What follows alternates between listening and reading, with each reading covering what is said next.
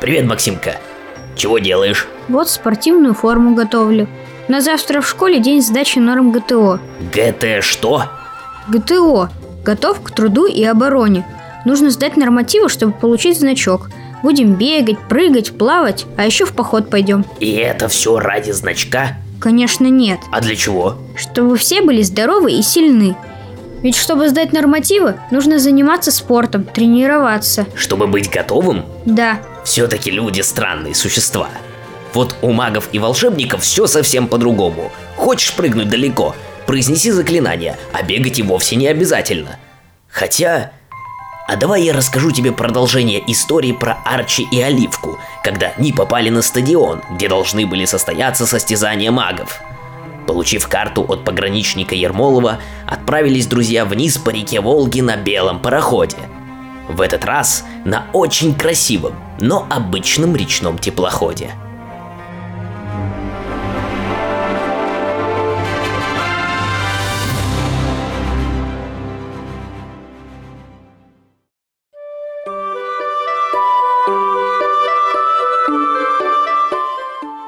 Чебак, Чебарушка, Чебачья, Чебакова уха.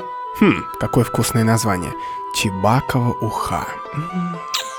Ты о чем? О Чебоксарах? Тут в путеводителе написано, что по одной из версий название происходит от двух названий Чебак – рыба-лещ и Сары – приток, заводь. Хм. Получается, что город основали рыбаки, а уха из леща, наверное, вкусная, чебачья. Ах, как завидую тем, кто может садиться за стол в какое хочешь время.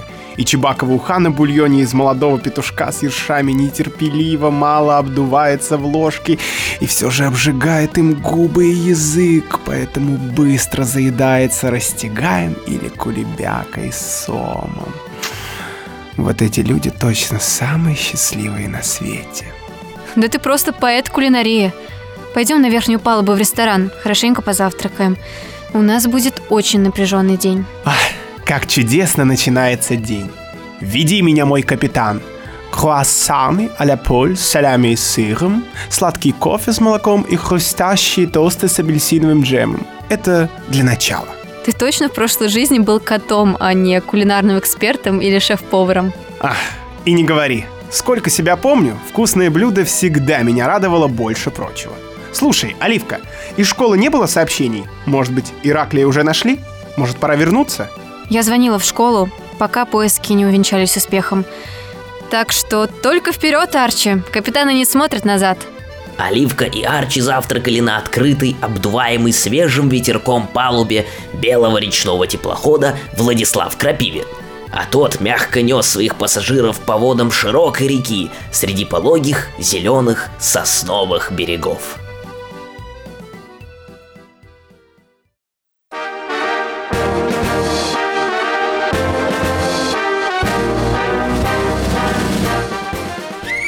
Все на легкоатлетическом стадионе пело гимн олимпийскому движению. Стремящиеся к совершенству исполнения упражнений гимнастки, дружно мчащиеся по беговым дорожкам атлеты, рвущиеся к воротам противника футболисты, являющие собой образец гармонии разума, души и тела, отстаивающие честь клуба фехтовальщики, с уважением преклоняющие голову перед боем, пробежавшие дистанцию с препятствиями бегуны, катающийся по траве в радости от приложенных усилий. Разбег, бросок, и высоко в небо взмывает копье, мирный потомок своих далеких боевых предков, а вслед за ним разрезают жаркий воздух стадиона молот и диск. Бодро отстукивают мечами теннисные корты – Вслед за бегунами мчатся на роликовых лыжах крепкие парни в яркой форме, а за ними, быстро-быстро перебирая ногами, будто скользя по покрытию дорожки, идет олимпийскими кругами команда спортивной ходьбы. Эх, сейчас бы туда, окунуться в этот сгусток энергии и борьбы. Согласна. С утра разминка никому не помешает. К какому виду спорта присоединишься? Футбол? Это где куча здоровенных мужиков отбирают друг у друга мяч? Это ты еще регби не видел. Может, тогда прыжки в высоту? Не, я слишком хорошо позавтракал. Тяжесть в желудке не даст мне реализовать весь мой потенциал прыгуна. С таким подходом останешься ты на трибунах, и весь твой спортивный запал уйдет в кричалке. Ну уж нет. Не могу же я оставаться в стороне, когда вокруг такой праздник спорта. А вон там, это что за площадка? Городки. О, это то, что нужно для начала моей спортивной карьеры. Кидать палкой в фигуры. Ты думаешь, это просто? Ну-ну. На асфальтированной площадке, окруженной стройными тополями, местная команда городошников готовилась ко всероссийским соревнованиям. По площадке сновал высокий статный мужчина с черной бородой, в синих спортивных трико, натянутых на круглый живот, и старых кедах, и раздавал игрокам указания. С первого момента было понятно, что это тренер. Григорий, сосредоточься. Давай, как твой прадед по Рикстагу лупил из пушки. Целься, огонь. Молодчина. Беги, ставь вилку. Я мог бы стать звездой городков.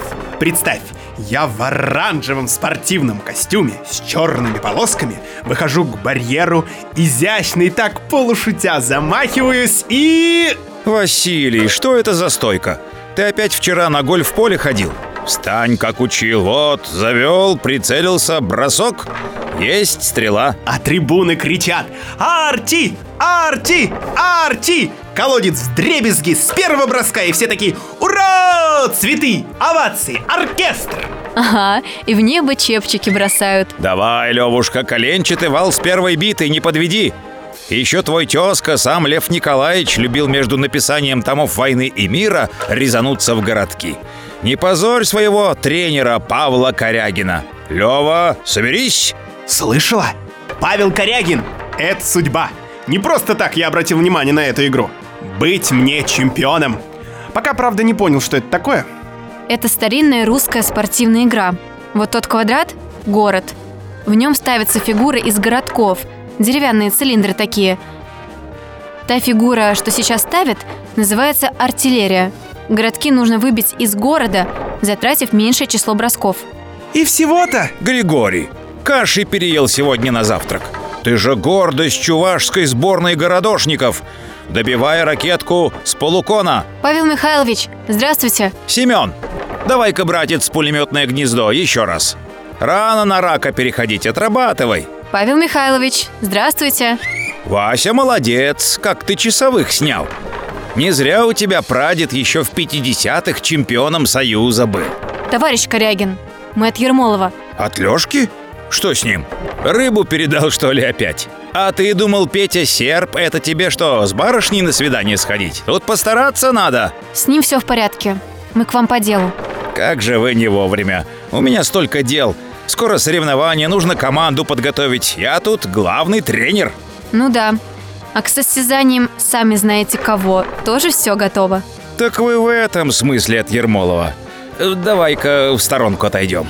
Так, Петя тир, Григорий тебе самолет, а тебе, Вася, распечатывать конверт. Давай, как Ленин в эмиграции под Парижем. И чтобы, как у Евтушенко, распечатывались письма, разлетясь до облаков. Потом партия сначала. И так два раза. Ну сколько можно-то? Меня заждались уже. Нечего так тяжело вздыхать. Тяжело на тренировке, легко в остальное время. Чем вы там еще занимаетесь? Э, Пройдемте в тренерскую, чайку попьем.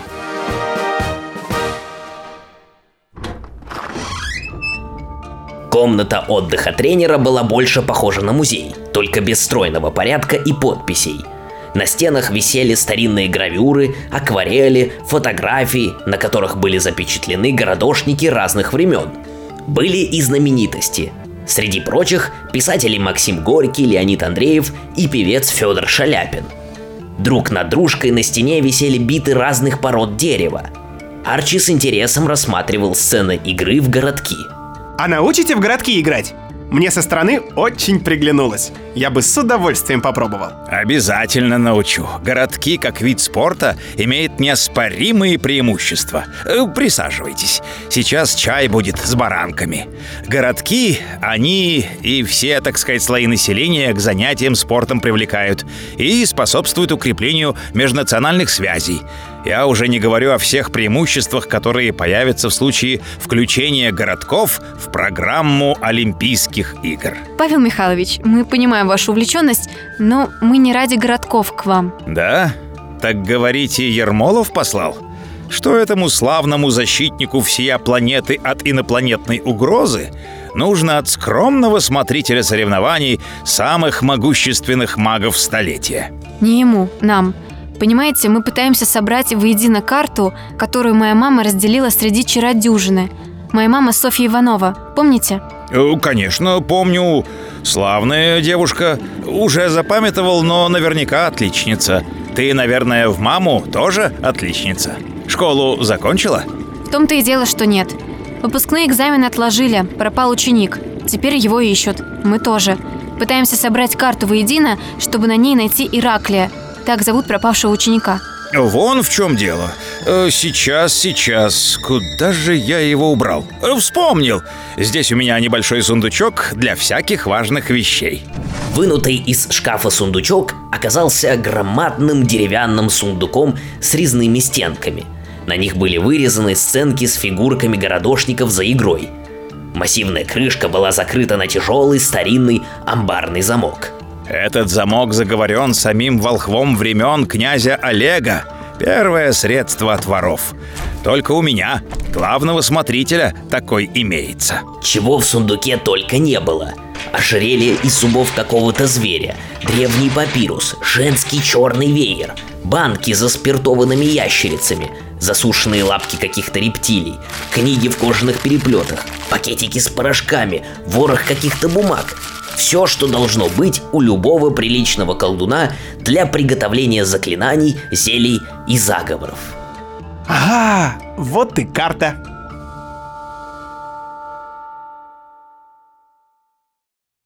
Арчи увидел среди вещей знакомый кусочек бумаги, взял в руки и протянул его Оливке. Друзья стали внимательно присматриваться к карте, в ожидании, что вот-вот привычно начнут вырисовываться линии и флажок в центре. Но ничего не произошло. Не понимаю. Может быть, какое-то заклинание нужно произнести? Павел Михайлович, что-то не так. Карта ничего не показывает. Как не показывает? Не может быть. Дай-ка посмотреть. Корягин пристально осмотрел клочок бумаги, проверил на свет, понюхал и даже надкусил краешек. Подделка. Как подделка. Что это значит? Подделка, подделка, подделка. Корягин стал шарить в сундуке, видимо, в поисках самой ценной вещи. Он извлек из сундука палку. Судя по виду, это была какая-то старая бита для игры в городки. Опять осмотрел и понюхал палку. Наконец лизнул, и его взгляд в тот же момент погрустнел. Подделка. Все вещи поддельные? Ты права. Нужно проверить. Избавимся от подделок. Он сложил все вещи обратно в сундук, прошептал что-то над крышкой. И вновь открыл его. Оливка и Арчи заглянули внутрь. Там было пусто. Одни отполированные стенки и голое дно. Это что? Ничего не осталось? Да, обокрали. Все, что нажито за эти годы. Все стащил кто-то. А тут было что-то ценное? Эх, чего тут только не было. А главное, бита самого Александра Васильевича Суворова. А Перед взятием Измаила он играл в городки. Я уверен, что именно тогда у него и возник план осады крепости. Ммм, и пряники здесь были. Пряниками пахнет. Кто же это мог быть? Нужно найти его. Нам очень нужна карта. Не двигайтесь. У вас на голове огромный шмель. Сейчас я его газеткой смахну. Я тебе смахну. Это не просто шмель, это связной. Э, докладывай, Гвидон, что стряслось? Шмель подлетел к самому уху Корягина. Слушая жужжание, тренер, щурясь, смотрел куда-то вдаль и слегка кивал головой. Ага. Ну-ну. Все понятно. Спасибо, Гвидон. Лети и передай, что скоро буду. Так, соколики, мне нужно в перевертыш. Срочно. Пропал кубок. Соревнования волшебников на грани срыва. Теперь от главного смотрителя соревнований зависит их судьба. То есть от меня, Павла Корягина. Мы с вами. Мы вам поможем. Одна голова хорошо, а три лучше. Это я по опыту знаю. Перед тем, как выйти из комнаты, Корягин взял с полки флакон и несколько раз брызнул на себя. Комнату заполнила невообразимая смесь запахов благовоний. У Арчи в носу защекотало, и он чихнул. Корягин повел их коридорами вглубь здания Олимпийского стадиона. В конце концов, они оказались у двери. Нам сюда. Тут же написано «Электрощитовая номер три. Не влезай, убьет». А ты, Оливка, что видишь? Ничего, просто дверь. Никаких надписей. Да? Странно.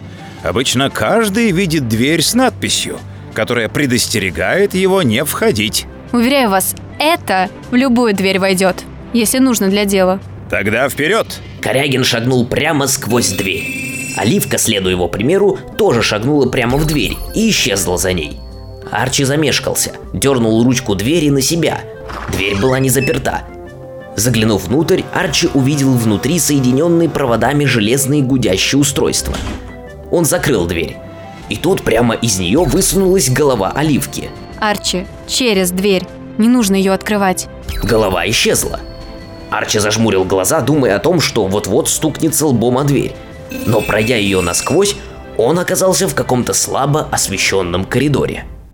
Лабиринтами коридоров они вышли на арену стадиона, освещаемую белой тусклостью круглой луны. На поле творилось странное. Между воротами бегал человек, уворачиваясь от мечей, которые гонялись за ним по всему полю. Перед самыми воротами человек изловчился и отбил головой один из мечей, забросив его в ворота. Мяч запутался в сетке и так там и остался. А футболист бежал дальше, уворачиваясь от десятков других мечей. Не менее странное творилось на беговой дорожке. Шесть бегунов бежали изо всех сил за финишной лентой, которая ускользала от них, как только кто-то из них ее настигал. Не считая табуна спортивных коней, которые, хромая на своих металлических ногах, неслись вдоль кромки беговых дорожек, самое странное творилось на поле для метания молота. На краю его стоял человек в каске и кожаных латах с очком в руках и ловил металлические шары, прыгавшие на него с другого конца поля. Что тут такое творится? Это же перевертыш! Никогда не слышали о таких местах? Я читала. Это такие аномальные места. Они иногда возникают там, где собирается большое число людей в одном месте и чего-то страстно желают. А стадион – то самое место. Все желают победы своим чемпионам. Такие зоны обычно блокируют, чтобы туда никто не попал и не пострадал. Так и есть. А вот здесь удалось создать спортивный комплекс для волшебников. Здесь они готовятся ко всяким неожиданностям. А еще здесь проводятся международные соревнования самых могущественных магов. А я тут главный смотритель. А что же творится на площадке для игры в городки? Ничего особенного. Там народ в лапту играет. Только вместо меча там деревянные городки летают. Без каски туда лучше не соваться. Идем в зал славы. Кубок волшебников там хранился. Такому большому, просторному залу круглой формы с высоким куполом потолка позавидовал бы любой спортивный клуб или стадион. Стены, переходящие в купол, были отделаны белым мрамором с розовыми вкраплениями, которые отдавали перламутровым блеском под яркими лампами у свода. Вдоль стен стояли скульптуры, так были увековечены чемпионы прошлых лет. Оливка насчитала 44 фигуры – в центре зала возвышался постамент, вырезанный из изумрудного малахита. Вокруг него толпились люди и озабоченно перешептывались между собой. Так, внимание! Расступись! Прибыл главный смотритель соревнований. Сейчас он во всем разберется. Все, кто видел вора или знает, где его найти, остаются. Остальные отправляются из зала. Толпа быстро рассосалась. Арчи, ты куда? Он же сказал, что кто не видел. А, мы же на стороне следствия. Все трое поднялись по ступеням постамента, чтобы осмотреть место, где недавно стоял кубок. Остался только едва заметный, круглый пыльный след. Пряниками пахнет. Вы думаете, что между пропажей из вашего сундука и исчезновением кубка есть что-то общее? Я просто уверен. Таких совпадений не бывает. Тем более в моем сундуке еще были схемы размещения ловушек от воров в перевертыше. Я же Павел Корягин, главный смотритель соревнований. Нужно перекрыть дороги. Выход из перевертыша один через стадион. Он под контролем. Никуда отсюда вору не улизнуть. Вы кого-то подозреваете? Проживает тут один тип подозрительной наружности. Давайте-ка наведаемся к нему. Вокруг стадиона была сплошная чернота. Даже круглая яркая луна не могла осветить эту темноту. Корягин обратил внимание на выражение лиц друзей. Действие перевертыша ограничено, насколько хватило запала переживанию болельщиков. Здесь хватило до входа в метро. А дальше толпа рассеивается, и вслед за этим сила перевертыша слабеет. Так там дальше нет ничего? Да пустота. Абсолютное ничего. Э, Нам сюда. Они пошли вдоль стены стадиона по самому краю бездны небытия.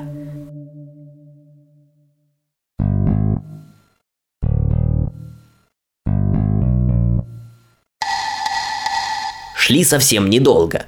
Впереди они увидели свет из окон. Подойдя к двери, Корягин постучал. Открывай! Я знаю, что ты здесь. За дверью послышалось шарканье ног. Лязгнула задвижка, дверь отворилась.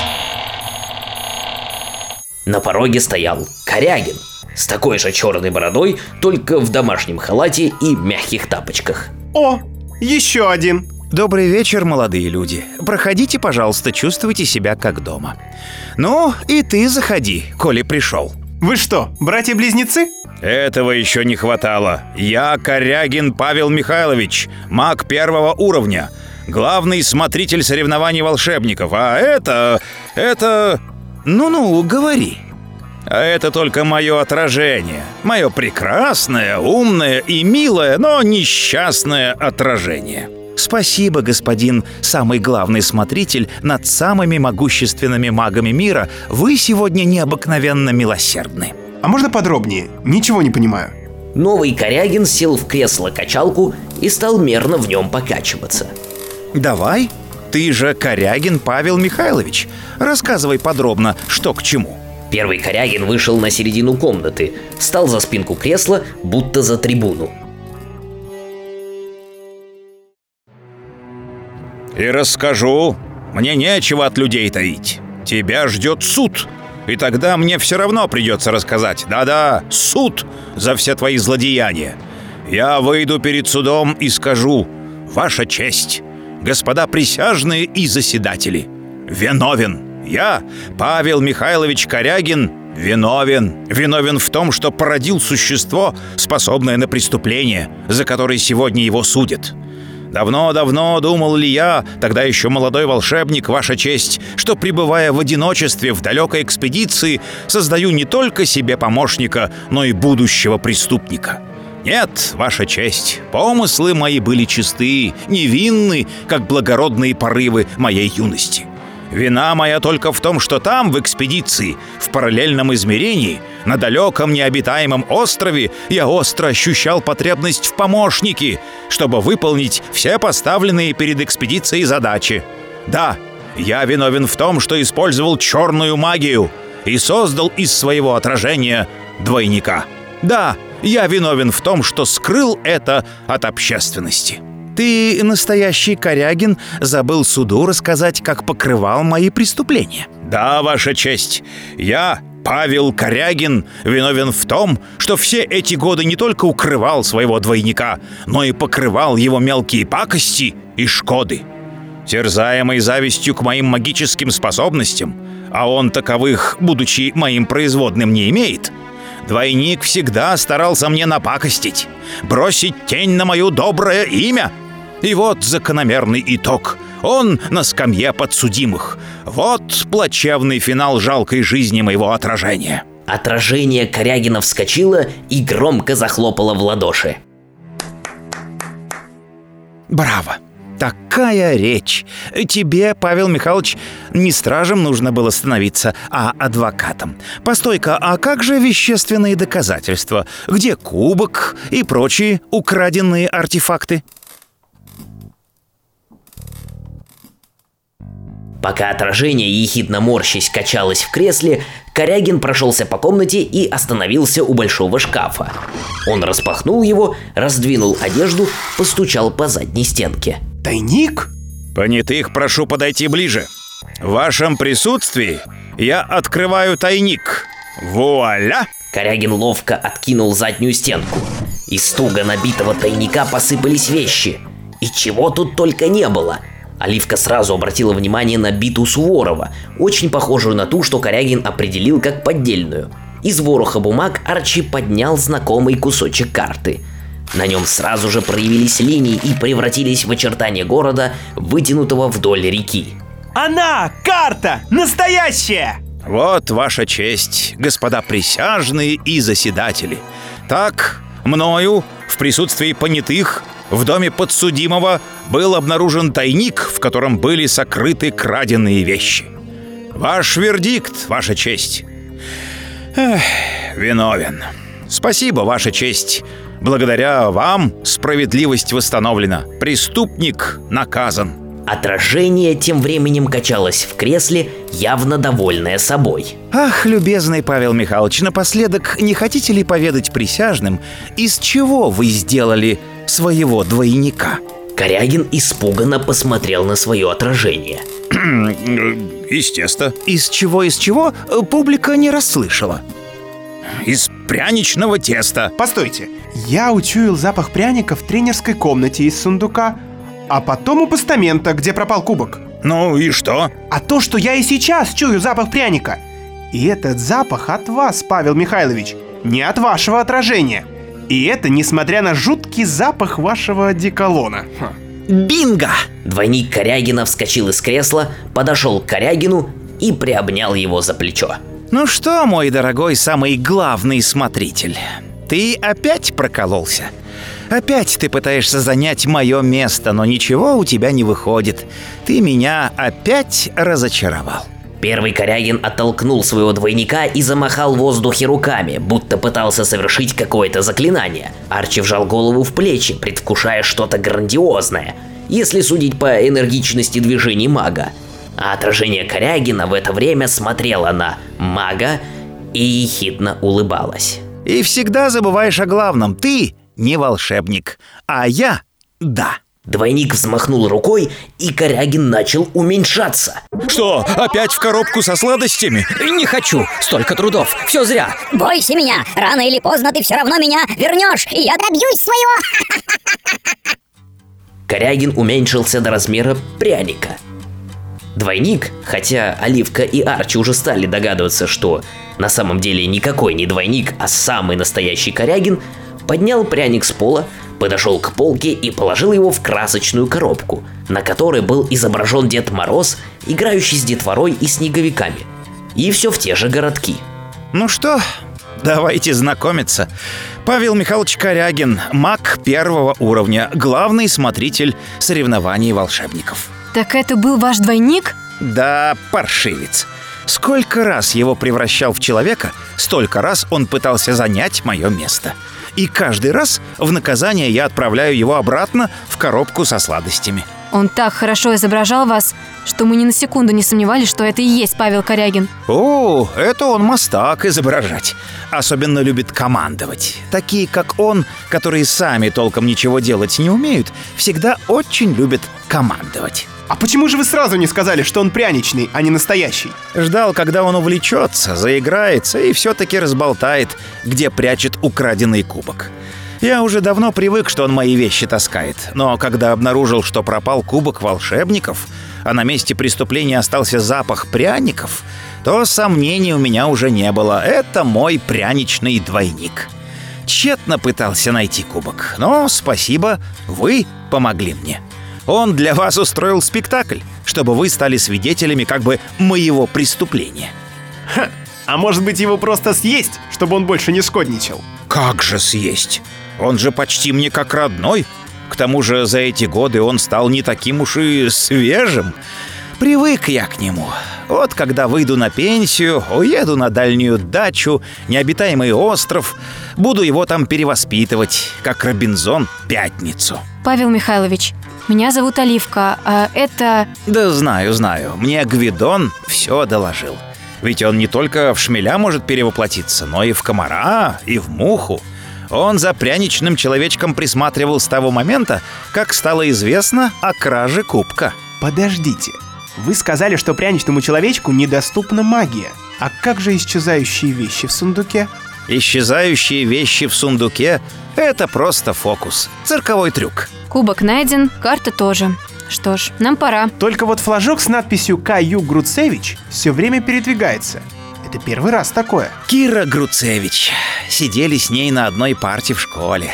Потомственная ведьма в 43-м поколении, как она себя называла. Все кичилось, что ее предки то ли еще Рюриковичем служили, то ли от Рюриковичей произошли. А что до передвижения флажка по карте, это просто. Она работает на линии скоростного трамвая в Волгограде. А, страж работает на трамвайной линии. Дайте-ка угадаю. Маг-вагоновожат переправляет между параллельными вселенными... Хм, нет. Ведьма-контролер выявляет безбилетников с помощью волшебного амулета. У них там в туннелях иногда такие вещи творятся, что не всякий маг справится. Я ее предупрежу о вашем появлении. Кстати, могу переправить вас сразу в Волгоград. Нам удалось наладить связь между несколькими перевертышами. Попадете прямо на Волгоград-арену. Спасибо, Павел Михайлович. До свидания. Передавайте привет пряничному человечку, когда снова обратите его обратно в помощника. Вперед, Арчи. Следующая остановка – подземный скоростной трамвай.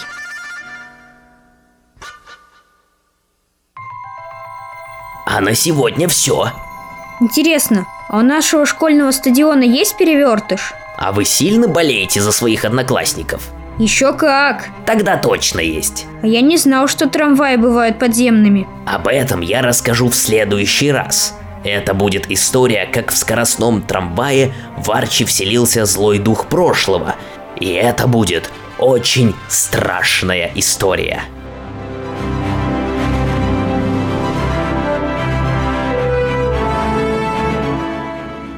Привет, меня зовут Михаил Черняк, я актер театра и кино. В этом выпуске я озвучивал стража Павла Корягина и его двойника. Привет, меня зовут Кирилл Чмленко. Я озвучиваю монстра.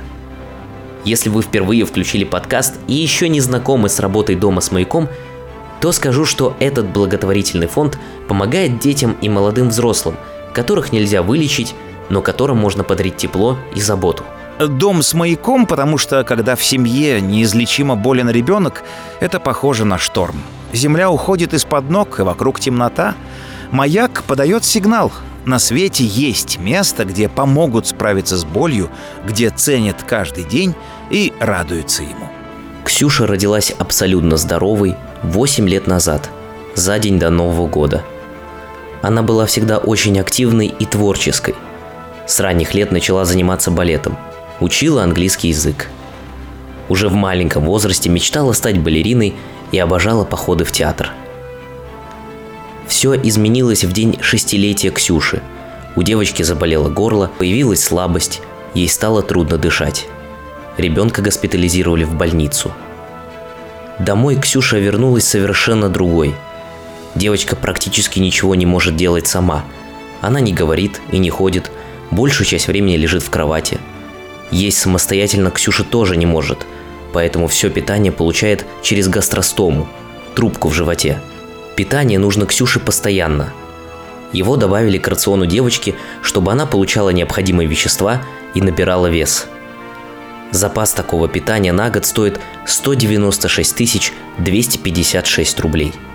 Дом с маяком открывает сбор на эту сумму – в описании подкаста вы найдете удобную ссылку. Там можно узнать историю подопечного, прочитать еще больше о работе фонда, послушать другие выпуски и найти самый удобный способ помочь дому с маяком. Ссылка на историю Ксюши и все способы для пожертвования в описании. Любая, даже совсем маленькая сумма очень важна. Большое вам спасибо.